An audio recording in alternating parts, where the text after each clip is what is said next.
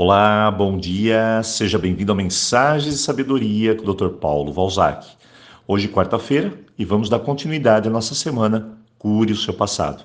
Antes, um aviso: concluímos a migração de todos os nossos seguidores para os novos grupos. Hoje somos 20 mil pessoas que recebem nossas mensagens.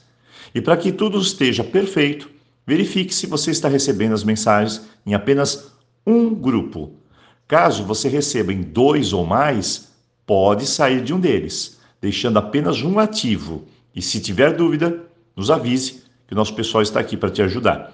E claro, lembrando que eu estou sempre por aqui, caso tenha alguma dúvida ou precise de uma orientação. Então, vamos à mensagem do dia. Curar o passado. Essa é uma tremenda tarefa e envolve vários passos, é claro. Eu sei que tem gente que vai dizer: passado é passado, deixa para lá como se fosse algo tão simples apagar as memórias do que se passou. Aliás, isso ainda não é possível, muito menos o melhor caminho. Verdade seja dita, não dá para apagar aquilo que vivemos. Eu sei, eu sei que seria bom se todos nós pudéssemos deletar as coisas ruins da vida e deixar apenas as coisas boas. Mas são essas coisas que chamamos de ruim que, se bem aprendidas, nos impede de cair em novas armadilhas. Isso não é tão difícil de entender. Imagine comigo: olha, eu estou andando, tem um buraco na minha frente, e eu não vejo, não estou atento e caio nele. Depois de muito, mas muito esforço, eu consigo sair. A experiência é ruim, traumática, assustadora, e de repente eu apenas aperto um botão e pronto, apagou tudo isso. Será que isso vai ajudar? É claro que não. Amanhã você está na mesma rua, o mesmo buraco à frente e pronto, lá está você novamente caindo no buraco.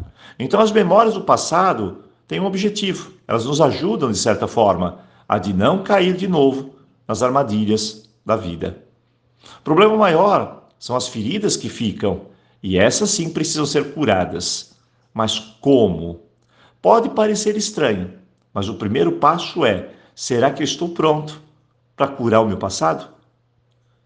E o que é estar pronto, Dr. Paulo? Bom, se dentro de você, dentro de mim, tem amor, compreensão, aceitação, entendimento, se tem tudo isso para que eu possa perdoar meu passado, eu estou já no começo da história. Essa é a questão central se você desenvolve amor, compreensão pela sua história, você entende ela e depois aceita o que aconteceu, o processo da cura já se abre. Então, esse é o primeiro passo.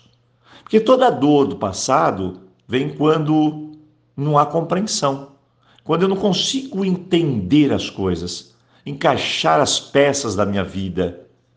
E claro, quando eu não aceito isso. É como se um monte de pecinhas de um quebra-cabeça estivesse jogados aí na sua frente e você não consegue nem ao menos se organizar. Quem diria encaixá-los? Bem, mas sejamos práticos. Enquanto você não se curar nesse primeiro nível, nada vai ser feito. Então, o primeiro ponto é curar, é trazer entendimento, é trazer aceitação, compreensão, para que as coisas possam funcionar.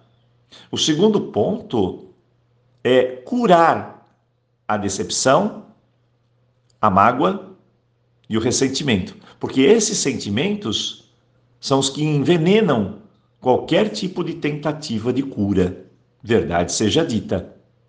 Decepção, mágoa, ressentimento. Mas como fazer essa cura, doutor Paulo, esse segundo passo? Bem, esse é o início da jornada. Você não precisa relembrar e relembrar algo que não deu certo para curar. Precisa apenas soltar isso. Confiar. Essa é a palavra. Confiar. É dizer a si mesmo: não deu certo, porque não era para ser. O universo tem outro caminho para mim. Um caminho muito melhor. Hoje começa assim, eu tenho certeza que aos poucos, no seu tempo, tudo vai se abrir. Então, vamos lá. A primeira coisa é trazer amor, compreensão, aceitação e entendimento por tudo que aconteceu. O segundo passo é livrar-se da decepção, da mágoa e do ressentimento. Isso já vai colocar a gente na jornada de cura. Bem, eu desejo um ótimo dia para você. Aloha! Nos vemos aqui na sexta-feira com mais dicas. Até lá!